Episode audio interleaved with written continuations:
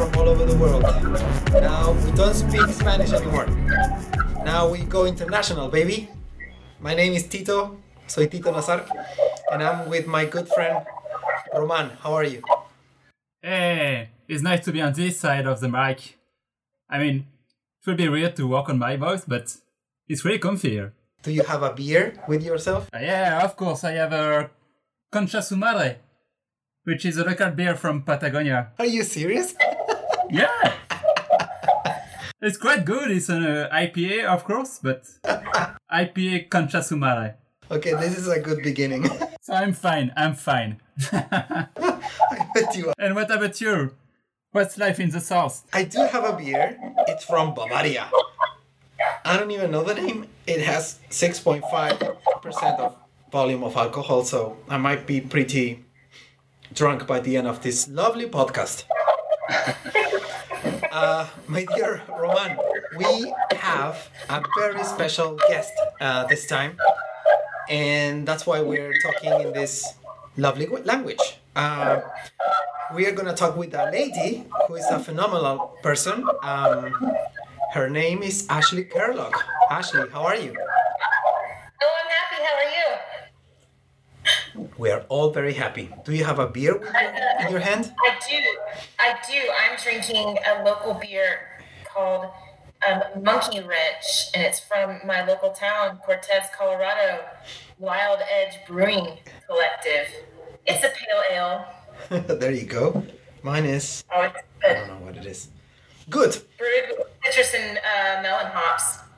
Oh, awesome. Ashley, um, we're gonna talk about Everesting.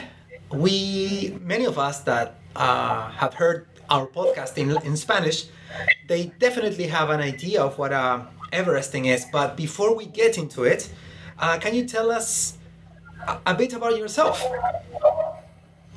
Yeah, I um I live in a in a very rural part of Colorado. Um, I'm in the southwest corner, and I have a small farm where I grow apples, pears, cherries, and I have chickens, um, and then some land that I leased to a rancher. I have a dog sitting business, which is currently on hold since the uh, COVIDs are here. Yeah. We call it the COVIDs, but COVID 19 has killed my dog sitting business. So I've been out in my garden a lot. Um, We've it's a pretty good life. It's really beautiful here. So it means are you self-sufficient with uh, with your farming, uh, but for eating and No, no, I mean, I could be, but um, no. I make actually, I make hard cider with those apples though. But are you planning to be like self-sufficient eventually, or it just demands too much work? You know, it. I I think it would demand too much work, um, and oh, I I'm, I'm I just got bees actually, and so I'm thinking about turning the majority of my land into a wildflower uh, habitat for mostly for bees, and then I'm going to start maybe a honey production. I've really enjoyed the bees. I have a degree in entomology and horticulture. That's what my bachelor's is in. So um, yeah, I'm using it. Wow. way down the line though. I had a long way to go before I get there. Bees. That's a crazy. Yeah. But you, pl- so you- oh sorry, but you plan to be, as, you- as if I heard correctly, you plan to have a business. I'm thinking about it. I'm, I'm thinking about having um, a wildflower kind of honey business. I don't know if I'm going to do it, but it's it, it's I'm mulling it over in my mind for sure. Eventually, down the line, once I stop racing so competitively, Uh-huh. because that is also the very demanding of my time, and I love it though. So maybe I'm moving uh, fast forward, but uh, if you are in our podcast, of, obviously you are uh, a pretty strong uh, sportwoman. Like, are you farming because you want to to master the f- quality of the food you are taking, or it's just a family business like you are uh, pushing on? It's more hobby farming. So, uh, just doing it for fun more right now. Eventually, maybe it could become a business, but not currently, if that was the question that you asked. Yeah. But, Yeah. So if, we, if if I get this right, what you do is you take you take care of the dogs when you have dogs, and eventually you are around them because you're also farming. Yes, exactly. Huh. That's exactly what it is. Yeah. Okay, so you're a woman that has those things, but we are making this podcast because you do things that are connected with ultracycling. What do you do? Um, well, I guess I guess yes, ultracycling. I'm in absolute love with it. Um, I started riding the bike not too long ago, um, maybe six and a half years, and I just I don't know. I could just be out there all day, and it just makes me really happy. I don't get tired very easy. I have a high, high energy level. So it kind of fits me. But why bikes? Like, I mean, I'm not really uh, an expert on biking, but what not? Why not running or other ultra endurance sports? Yeah. That's a good question. I actually used to do a lot of um, running. So I, I would run 70 miles a week. That's a lot. Um, yeah, it was a lot. I think there's something about being on a bike, the wind in your face, uh, the, the mechanics of the bike, the gears, it, it fascinates me. The, the machine itself is a beautiful machine. Um, I enjoy the, the amount of, of distance that you can gain on a bike is phenomenal to me. Um, and I, I don't, it's, there's something about going downhill really fast that just brings me a lot of joy, whether it's on the mountain bike or on the gravel or on the road. It doesn't matter. You know, I'm just smiling when I'm flying down a hill, especially if it's on the mountain bike through a technical trail where I have to really think about what I'm doing. I have to look where I'm going. Um, it's a it's a good distraction, but it's it's a healthy distraction, I think. Um, I, I don't know. I, I just I really love bikes. But when you say like uh, ultra uh, ultra biking, uh, it means like you try to do the uh, maximal distance per day, or you go. You, are you like cycling multi days, like backpacking, or? Yeah, I've actually done bike packing races and, and trips where you know you're covering hundreds of miles over several days and bike packing is fun because you know you put all of your gear on the bike you strap it on those little bags and then you just go uh, so bikepacking is definitely something that i enjoy and then also to see i, I enjoy racing um, like 24 hour races or 12 hour races which are basically how much mileage could you get in within that Yeah. 24 hours and that's about mileage and that's uh, right up my alley super fun Yeah, it's a good thing you mentioned, by the way, because we do have an event. Uh, actually, it's organized by No Limits. Uh, you met a few of the organizers, uh, Ashley, uh, Canuto Rasuris. Um, he has this race where you cycle uh, in a certain circuit, which is two options. Uh, you have 12 hours ride, and this year, if I was, if I'm not mistaken, was supposed to take place the 24 hours version. But it was on mountain bike. Yeah, no gravel yet because I was thinking about taking my gravel, but uh, yeah, the organization told me that I w- it was a little. The circuit was not really the perfect choice to go with a gravel bike. it, so it was it was a single track Yeah, yeah, but it didn't take place because of um, the, what was happening in this country of ours. It was when we had our social uh, revolution, if we can call it. Like oh yeah. Yeah. okay okay Uh, so it had to be postponed. So I guess we're crossing our fingers for having a better country and also a better 24 hours version. Anyway, Oh, the 24 hour. Oh, they're so fun. I mean, there's something about riding at night, and then when that sun comes up and you're almost, you know, you're almost done or you're halfway, and it's it's magical. It's just absolutely magical. I love the 24 hour races. But like in this kind of races, like you are, are you riding on a loop or it's just like you have to prepare your, your trip before and just go for it? Most of the time, at least the races that I've competed in, it's all in the same loop. So it's based on whoever gets the most laps is the winner. That's right. And they're super fun. And, and also, you know, you come through, and, and the other thing I, I've enjoyed about cycling is just the community. And at 24 Hours of Old Pueblo, which is a race we have in, in Tucson, Arizona, here in the States, is a really good example of uh, it's just a party scene. It's the biking community comes together and we all ride bikes all night long. And you come through, you know, each lap and you're coming through this tent and people are cheering you on and it, it, it really lights me up. I love it. It's so fun. Speaking of that, um, but you mentioned something very interesting because you just said something that it's kind of a, one of our cores, one of the things that motivates us in Soy Ultra, and that is the community. Um, could you like somehow try to make uh, a definition? Do you think like the trail running community is a little different uh, versus the cycling community? You know, I don't.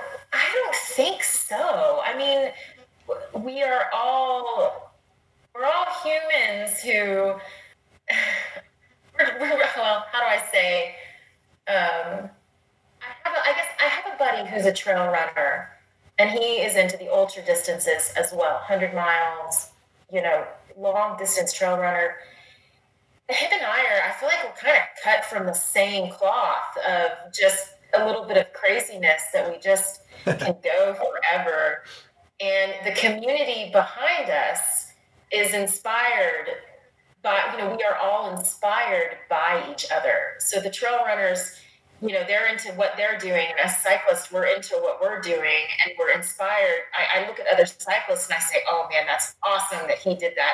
I want to go do that too. Mm. And that's how it is, I think, in the trail running community. I mean, correct me if I'm wrong, but, uh, you know, we kind of rally together. Uh, actually, uh, what it, um, we have to talk about Everesting. Uh, you did it, but Everesting.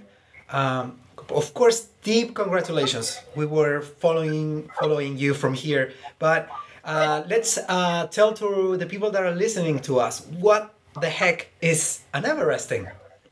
Everesting is a is a challenge where you pick one hill, and it can be a hill anywhere in the world. And you climb that hill enough times to make the elevation gain of Mount Everest, which um, is 29,059 feet. I guess, what is that, 8,000 something meters? Yeah, I, I, think it's over. I never remember, but I over 8,000 meters. 8, yeah. something. Just too much. It's, it's really a it's really a fun challenge because on all of the ultra endurance races that I've done, I've done races where across Andes would be a great example. The last day I did like 215 miles. I still did not get that much elevation gain. It's hard to get that much elevation gain yeah. in one go. And that's what Everesting is. It's all about that elevation. So you climb the hill as many times as it takes you to meet that goal. It was fun. Okay, so I have a question. Why? That's such a good question. I know, crazy. So, I think for a, for a lot of cyclists, it's climbing is is it's hard. You know, it's it's you, you have to you have to really put your head down and just keep grinding, and to overcome that is is a, a, I would say a blessing in itself. It's a it's a joy in itself to to just work hard. And Everesting makes you work hard. Hmm. You have to just keep going. And that is applicable to so many things in life. You know, if your work is hard, well, sometimes you just need to keep put your head down and do it. that Okay, so okay, okay, can you explain us the, the condition where did you do your your Everesting? How you do? How you how you did it? So a lot of hills in my area that would have been better for Everesting. Wow.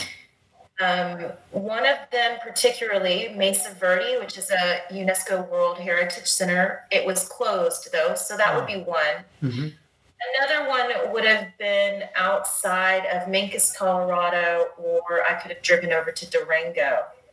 I decided not to do those for one reason because we're under um, the COVID crisis, and I don't want to travel anywhere. I want to mm-hmm. obey and stay, stay in my community. But that was actually the second reason why I decided to do the hill that I did. So the hill that I chose is right outside of my hometown of Dolores, Colorado. And if you live in Dolores, you could actually step outside and see this crazy girl going up the same hill 62 times. Hmm. And I started at like 2:30 in the morning, and people, my you know, some of my friends and family who lived there were like, "Oh, we saw your little blinking light going early this morning, and we loved it." so that was the other reason why I chose that hill because I wanted to do something to lift the spirits of our community here at the time. It was something where they could drive and see, or step out of their porch and see, and um, you know, just to kind of take the mind off of really the horrible things that are going on right now in our country and in the world. Hmm. And so that's why I chose Dunlap Hill. It's It's crazy. it's really it's it's really inspiring. Like you do your craziness, and it's like a personal objective, but at the same time you you try to cheer uh, the people seeing you from from far away. It's really nice. For sure. And I actually, what I did was I, I had a contest that whoever guessed the time that it would take me to do it would win gifts from my sponsors. And a lot of the sponsors all got involved, and and uh, the person who won was a, a local a local lady who kind of knew into biking, and it ended up just really being kind of a cool thing Yeah. in the end. So it was fun. Uh, so at the end, how much time did you need to to do, to, to to to end the resting? So my moving time was um, a little over 16 hours, and then a six, I was like 16, 49 or 50 or something, and then my my total elapsed time with breaks was 17 hours and 50 minutes. It was was it gravel or mountain bike or road bike? I, I rode. I did it on my gravel bike, um, but it was on it was on road, so it was a uh, pavement, which made it a little bit easier, thankfully. But still, it's an resting. Yeah. I put on different tires. Yeah, but tell us about, about the bike. Uh, maybe you can share with us because we like technology, of course. Um, tell us about the frame. Maybe you can share with us the ge- uh, the transmission you used. Tell us everything. Sure. The tires. Yeah, so I um I I'm on a bike called the Rodeo Lab. It, the company is called Rodeo Adventure Labs. They're based out of here in Colorado, That's right. and the model is called the Trail Donkey, which is a great name. Yeah. This is a it's a really cool bike. Um, it has uh, it's all carbon and it has um, space to fit up. If you were running a a 650B or a 27.5 mountain bike tire, you could run it. In, you could run it in there at like a two point. It's a 2.3, Yeah. and then the gravel tires. You just have a lot of a lot of room to put on a, um, an array of, of sizes of tires. It's a, it's a pretty cool geometry on that bike. Then I was running um, a semi slick by a, a company called Challenge Tires, Mhm. and it was a I think I think they were 42 in, in the width. Um, it's but pretty pretty smooth tire to help me move a little bit faster. And then for the transmission, I have something what um, SRAM calls the mullet build. Hmm. So I've actually got one a one one chainring in the front, and in the back I'm running the mountain bike SRAM Eagle. That's right. So it's 12 feet in the back. I normally have a 46 tooth in the front, which is perfect for me. But for this, because there was so much climbing, I went down to a 42. So that way, if I was, when I got really tired in the end, probably at, at lap, I don't know, lap 59 and 60, I really started to use 42, and in the back, I was in that huge chain ring, that 52. Yeah. in the back. Yeah. Oh, yeah, which was nice. The 52, the 52 cassette is it is it an SRAM too or or some other brand? Yeah. Yeah, so the, the back is all SRAM, but the front is a company called Praxis. Yeah, the Praxis. Famous. Yeah, they make a really it's a really lightweight um, ring. It's uh, I think it's called it's like their wave wave I don't wave bolt or something like that. It, it's a it's a pretty pretty cool thing. And they, they also I also have Praxis cranks as well, and the power meter is is in, in, integrated into that crank. Oh, that's nice. Good. Mm-hmm. Mm-hmm. So much. So that way I could see my power the whole time, you know, the output that I was putting out, which which helped me to, you know, pace myself for sure. So you could say that you used at the end, uh, after the whole Everesting, you used all the gears. Oh yes, I used all the gears because on the way down, you know, I was in that like little tin tooth, just cranking, and then I would, you know, just rocking on down or up, I guess, if you want to look at it to that 50. Mhm. So I started going. For the most time, it was funny. The majority of it, I was I was in one gear lower than the 50, so I didn't need the easiest gear until the end, which is what I had suspected. Um, and I, I, my cadence still stayed pretty high, and the power stayed pretty even. Huh. Towards the end, I got I got a little tired. You know, It's a Sure. lot- That's a lot of climbing. Yeah. And like I, I- I imagine after uh, 17 hours on the move or, or on the feed, you should be very tired. And did, did you fall sometimes in the descent or because of uh, sleep uh, deprivation or? No, you know, no. I um so I have done in the past things. This was I felt like this was almost I'm not going to say it was easy because it definitely was not easy. But I've I've done um, bike packing races.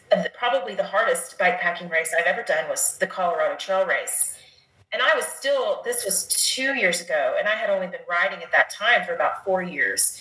So I was still relatively new to mountain biking, and I went ahead and this was also my first bike packing race, and I took on this challenge, and that was probably the most difficult. Where I did have to, I got tired and I had to stop because I was going to fall off a cliff, or you know, it's technical, it's mountain biking.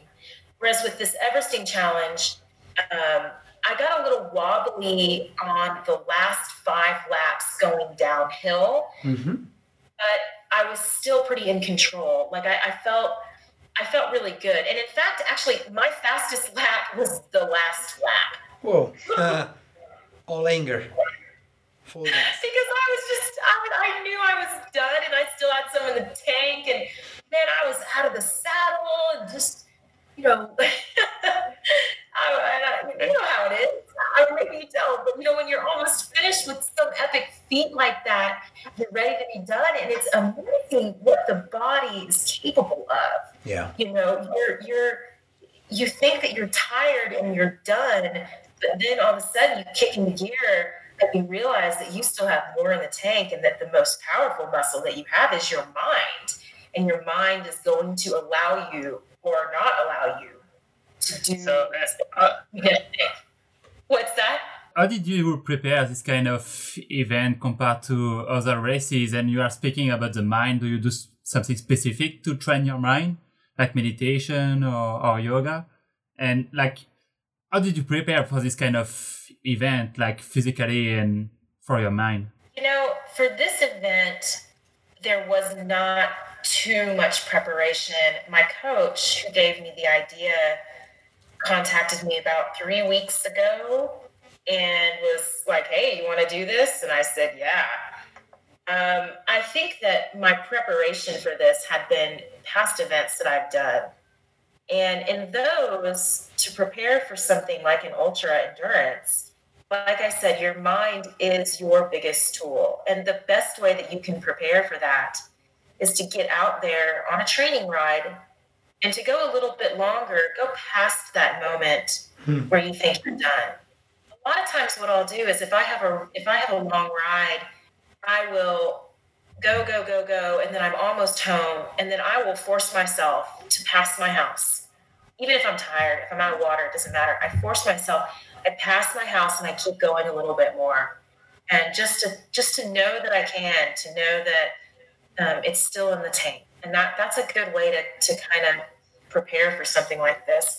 Another way is is to do a really hard day on the bike, do some intervals, you know, VO2s or long, hard intervals. And the next day you get up and you go for a really long ride. You know, the next day you go up and ride four or five hours after just really working yourself the day before. Those back to back days will really prepare you mentally and physically for these kind of challenges. Okay, and and following following on training, do you have a coach or are you a self coach athlete? I actually have a coach. I um, last year I was kind of self coached and had a buddy who kind of helped me out. And I realized that um, I had started to lose a lot of fitness and that I needed, if I really wanted to make a go of this, I needed to take it seriously. And so I, I ended up hiring a buddy of mine um, who was a professional mountain biker, still kind of is, and he's he's also racing gravel as well. His name is Nick Gould, and he lives in Colorado Springs and I've seen once I hired Nick, uh, I've seen fitness gains that have been so so much more than I even expected. And I think the thing is, is that it's it's hard to self coach. You need someone else to be looking at your numbers. And for me, it's more he's looking at my numbers and saying, "Hey, you're not resting enough, or you're, you know, you need to."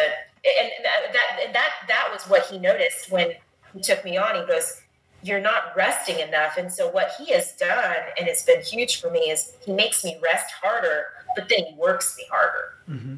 And that's how I've seen gains. And it's hard to rest. I'm not very good at it. I'm not like around, you know, working. I'm not very good at it. I have too much energy. yeah, I know. And was your coach okay about doing an Everesting? he actually did it the week before on his mountain bike. He's a cool guy he did it on his mountain bike, um, and he a couple other athletes that he coached joined him. He he rocked it. I think he's the first individual in Colorado to do an Everest on the mountain bike. Awesome. Huh. I know it's really awesome. Yeah, he's strong. He's a real strong rider. He's yeah, he's real strong. And before like doing your Everesting, do you have in mind uh, an objective of time, like a time goal, or like I want to do under twenty four hours, or I did. So I put out, you know, the the I made everybody guess what I would do. It. But in my mind, I knew, I knew that I was capable of getting that twenty nine thousand feet under under eighteen hours, right under eighteen, or a little over eighteen. That was kind of what I thought. Although at times I was doing the math and I thought, oh man, it might be twenty hours. And my my biggest goal was to finish before dark. I didn't want to be out there. I started in the dark I wanted to finish before dark, and I sure. finished right at sunset. Mm-hmm. So I hit the goal, just barely. just barely. And were you faster than your, your coach on mountain bike for his Everesting? Um, I I was. Well, I was, but only because I was on gravel. But if I would have been on, if I would have done what he would have done, I would have been. He would have been faster than me. But he's faster than me for mm-hmm. sure. Mm. And just an, uh, a parenthesis, how much bike do you have? Yeah, so I have a um, I have a gravel bike. I have a fat bike because I also race fat bikes in the winter. Those really big, big mm-hmm. tires on snow. Mm-hmm. Which is actually my favorite bike packing bike. Anyways, I love to bike pack on that bike. Um, and then I have a mountain bike, a normal mountain bike. yeah, yeah. Oh, and then I have a titanium bike that is custom built, but I gave it to my dad, and he is 60, 67 now, and he started riding. And I've taken him mountain biking, and and both of my parents, my mom and dad, both are getting into it, which is really blesses my heart. wow! And somehow, yeah. you think you were kind of an inspiration for them. I hope so. Maybe, or you know, just it's it's also it might not be me, but it's the culture here in Colorado is a very active culture. Yeah and they moved here from Texas, and um, Texas. yeah, and they're retired now. You know, so, so flat. Just a good, yeah. we we have nothing against Texas, but especially the mountains, right? Flood sucks. I have something against Texas, but that's because that's where I was born. Oh, yeah, no, of like course. all Well, good Texans, we aspire to move to Colorado. we have to all go to Colorado eventually. Exactly. Sure. Ashley, um, you have been somehow uh, sharing uh, with us uh, what I like the most to talk about, which is feelings. But um, do you think you can share with us maybe a specific feelings or thoughts or like like special moments that you went through over this uh, amazing Everesting that you could share, of course? Definitely. Um, I think, and I have, so it's a very monotonous thing, um, climbing the same hill 62 times, again and again and again. And I, I kind of, my, so my brother lives in New York City in the Bronx, and he's, he, he's not as lucky to, to be in a place during this time where I'm, you know, outside in my garden. I'm riding my bike. Him and his little family are stuck in their apartment, their small apartment, and they they were they they basically didn't go outside for like 42 days or something crazy. Yeah. I think yesterday or two days ago was the first time they actually went outside and they wore masks. And that monotony, he he I thought I was I, I thought of him the whole time. You know, I, I that I, I hated that they were they're there and and my parents and I are here. Um, this, so that that was one of the feelings that I had uh, was an inspiration of, of my brother that he was doing the right thing for him and his family by staying inside and social distancing inside. And then you know the other feeling was just that I, wanted I, I like to push myself to see how to see where I can go and to see how strong I am. And I think that you know the human we we are always stronger than we think we are. And Mhm. I almost at the end of it I, it's funny I, I stopped and I was like man I could have done better you know? I could have been stronger. Yeah. perhaps you know perhaps I could have perhaps not or I shouldn't have done this stop or I should have eaten Mhm. this differently or you know there's all these little things. So so that was another thing that was going through my mind. Um, and then and then the third was and probably the best feeling of all um, like i said in the beginning i did this for my community. And a lot of them showed up and they cheered me on. Mm. and some of them even rode the laps with me. And that was so special because you know i haven't we haven't spent time together. We don't ride together and and and you know we all we, we kept our distance of course but Mhm. they were there still. And and one one guy in particular rode 13 laps and we didn't we didn't ride it he couldn't ride it with me but we were just circling each other and every time i'd see him it just really lifted my spirits uh, to have someone out there you know? Uh-huh. so those were those were probably the biggest the biggest feelings that that, that were going through my mind at the time And what what about the last lap? Like when you know this uh, last climb is the last descent. Yeah. I just oh what about But this you first at time? the end? yes I, it's funny how I, I'll do these events or these ultra things, and then I, I I am not prone to depression. Let me throw that out there. I'm one of like I've been very blessed with extremely happy-go-lucky person. I mean, it can be raining turds, and I'm going to build you a log cabin. It, I'm just a happy person. However, when I finish these events, I get in this little depression because I I I enjoy it so much, and it's probably you know addicting in some way. There's some type of endorphin or brain chemistry there. Who knows? Where literally last night um, I was up at two thirty in the morning, and I was thinking about what could be my next adventure. What I No need way. to, want to do something big again. And I, I'm, I know it's crazy, right? And I'm going to tell Yes. you. So, a couple of things to know. A couple of things came in my mind. Here's number one. What about a double Everesting on dirt? dirt. So I got to do it on. I like use my, my my trail donkey and I will go to the dirt road. Uh-huh. This is gonna be harder. Mhm. or the other thing that I I I, I might come back for across Andes is um, if I can find the money since my dog sitting business is out. The the Mhm. um, I need to if if if, if it get, gets back up and I can get the money, then I'm going to do it across the Andes again. Mhm. However, the other thing that I really want, and I want it bad, I want to do the Tour Divide, which is starts in Ooh, Uh, and ends in Mexico. Yeah. Oh, I was up all night. I just I wanted that. I want to do it. Wait, you you mean you mean the Inca I'm divide?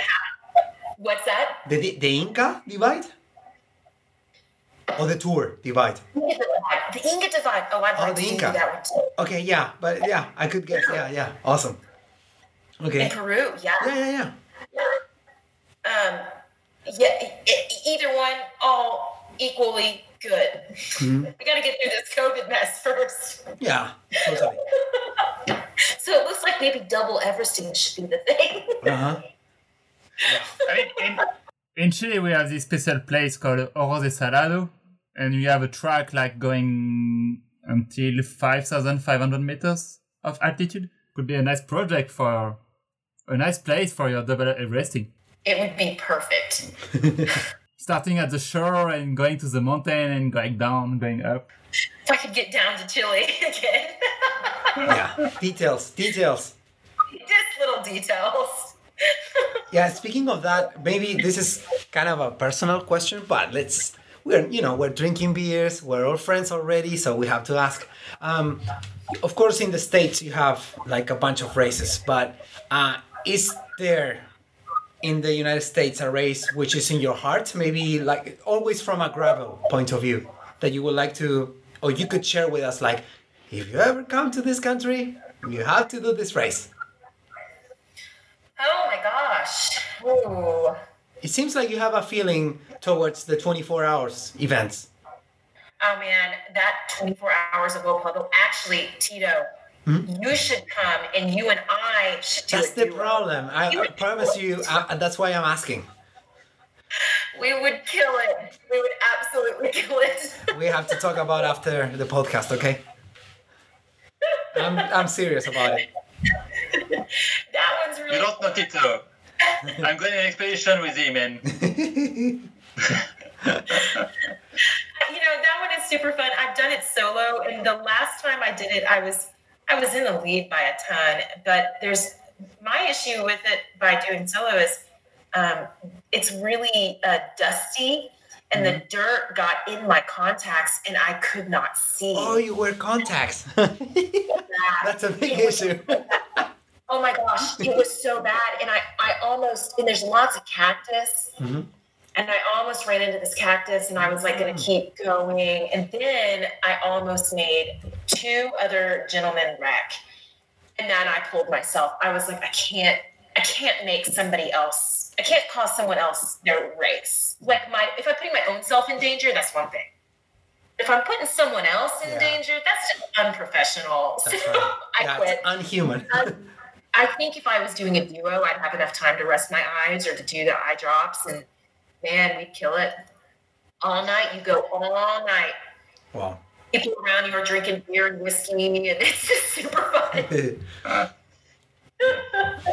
we have to check that out. so you you you you, you told us you have three bikes. Uh, are you a sponsored athlete?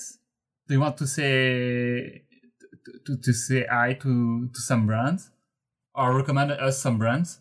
Of course, um, I am a sponsored athlete. Um, I'm sponsored by that company, Rodeo Labs, Rodeo Adventure Labs, and they've actually started a pro, a professional gravel team, which is what I'm on.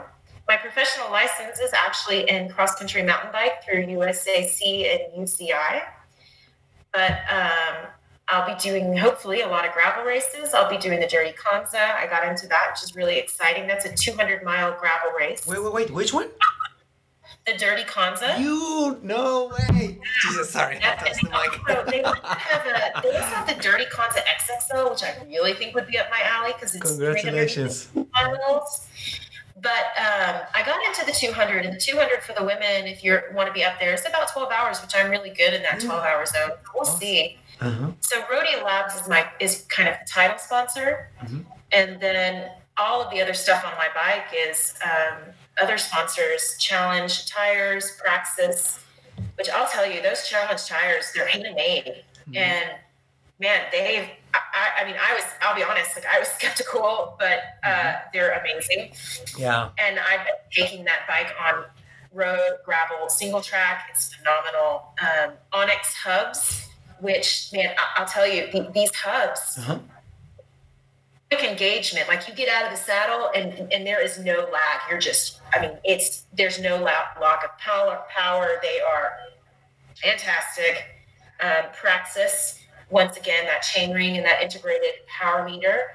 Um, and then who else? Oh, uh, man, you know, the saddle company is an Italian company. and I don't know pronounce it right. Celerapente? Celerapente? Not really quite sure. but um, it's a new it's a newer one and I just I, I was kind of skeptical on the saddle too, but I put it put it to the challenge on this Everesting thing, and I'll have to say my butt is pretty happy. So good saddle. um, That matters. Oh, that matters, you know. And then um, Carbo Rocket, which is my nutrition sponsor, and I've been with Carbo Rocket for years now because they I was writing for something called the AED Foundation, which is a development program yeah. for the past two years. And um, Rocket is nutrition that I really, I really like because I have celiac disease, so I can't have gluten, and all of their stuff is gluten free. And then also there's a cannabis, a CBD company, which I was also skeptical on, but I started using the pills, and they really help me sleep. I'm out of them now, so this is why I probably didn't sleep well last night. Mm. Speaking I of couldn't that- turn my brain off. We haven't asked you about the nutrition, like specific things, like you use your product, or you also had a, uh, you also considered to have like normal food, any specifications, or just your products? That that is a great question. So I mix it, use the product um, in the water bottle, but then when I'm on the bike, and I did this even in across the Andes, real food. I real food. That's right. I don't do a lot of gels. I don't. I'll do some like Clif Shots or Luna bars or those kind of things, as long as they're gluten free. But what I did for this Everesting is I actually baked myself those little fingerling potatoes. Mhm. Put a whole lot of butter or olive oil. Gotta get that fat in, you know, with a lot of salt, and kept them in a in an ice chest. So potatoes. I'll eat um, lots of nuts. Um, salmon or tuna is a is a go to for mine because I want those good omega fats Mhm. when you're doing ultra endurance, your body's primary source is fat. So you really, you know, you want to go for those carbs, but really fat's what you need. And um, I try to do as much of those kind of foods that I can. Keep it natural, keep it real, keep it whole. I'm also a vegetarian, so I don't eat I don't eat beef or chicken. Oh. I will eat fish and I'll eat eggs. Mhm. Um, and I find that that's just really the best way for me. And yogurt, I'll do yogurt, oatmeal, if it's gluten free. Um, yeah, real food. You gotta go real food.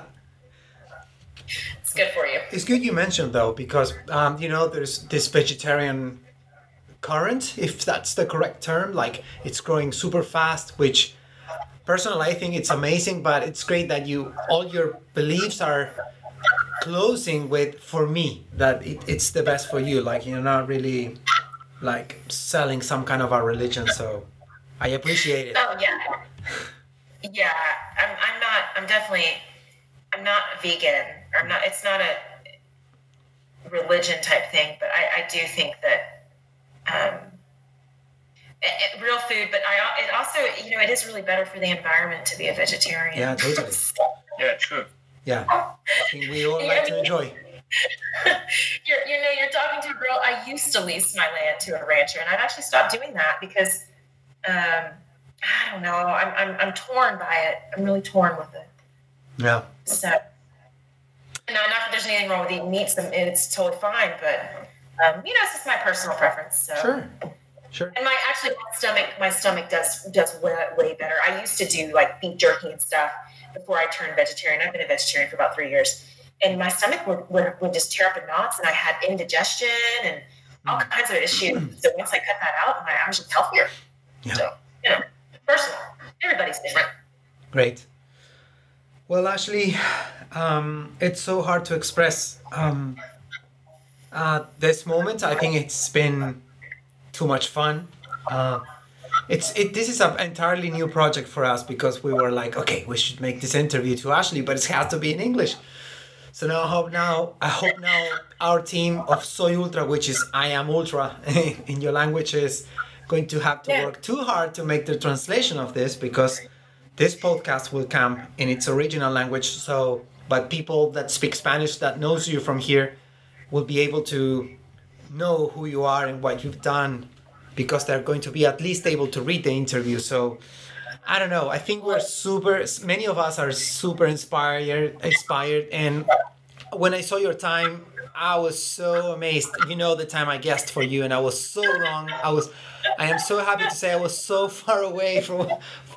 with my guessing was so wrong. You are a machine, and when I say that, I don't know. I'm, I'm totally. I don't know. I'm so happy for you that you've done it. Um, we're very inspired. Like you are a very superwoman in many ways, as people can hear. Uh, you're not only a cyclist, you are a good human being. So I don't know. We really thank you for your time. Oh, thank you. It's been a pleasure. Totally agree. I- Totally agree about that. Like, congratulations for your racing. I'm almost at the point to buy a bike. And actually, like, maybe your last question, like, if what what would you recommend to a new biker? Like, I want to start this sport of ultra cycling. What should I do first? Oh man, I, I would just well, first of all, rent a bike before you buy because it, one bike that works for one person might not work for another. So try different bikes, try different types of biking, try gravel, try road, try mountain. See what works for you, and then find the bike that's comfortable for you. Because if you're not comfortable, you don't want to ride for a long time. And once you get comfortable with it, it's like you and the bike are one machine together, and you can just go forever and travel the world if you want it. You know, I have sometimes I have visions of man, wouldn't it be so cool if I could strap my dogs, you know, in like one of those baby carriers in the back, and we could just. I mean, but but you got to be comfortable. So Yeah. that that would be Yeah, my biggest, that would be my biggest um, Find what works for you, Mm. and then go from there. The world is your oyster. Okay. Um. Just okay. Thank you for your time, Ashley. We have to go, but before we go, we I, I, I always try to recommend some things to hear, read, or just things to be inspired. And I found this reading, which is not very something. Oh, Tito, how did you find this secret? It's not a secret at all. Excuse me. I would like to recommend an article which is called the 12 must read running articles to boost your performance, which is very helpful helpful also for cycling because it has two different articles. It's not very original. It's made by the Suunto company. Uh, we're gonna put the link uh, throughout the description of this podcast, and probably it's gonna be on our website. So don't worry. But it's enormously, enormously uh, recommended from my side. It gives you, it, it talks, you, find, you will find material for reading about cadence, heart rates. It's gonna tell you about sleeping, the importance of yoga, essential uh, running gear for running, lots of things that actually we're gonna talk about the, in the upcoming episodes of Soy Ultra. Uh, lastly, uh, we would like to thank our sponsors, and we're gonna say them in English because they are super international, and some of them they are not outside, but you will come to Chile. You're all forced to come because we are the greatest outdoor country in the world. And for that, Yes. thank you to Squeezy Sports Administration. Hand Mountain, by the way, which is something super awesome. This make these 3D mountain things on table, on table, on uh, wood. You say? I'm sorry, sorry, translation details. uh, and they're like they just look awesome. Look for Hand Mountain in, in on Instagram, and you will see this amazing handicraft, handmade, awesome atomic products. And of course, if by any reason, Ashley, you ever come down to the south and after across Andes, you end up super destroyed, you just have to go to a great massage. You just go to KMP, KMP, KMP.cl, and you just make your schedule, and everybody, you're going to be like, oh, I love this country even more. They have the best kinesiology team of the world.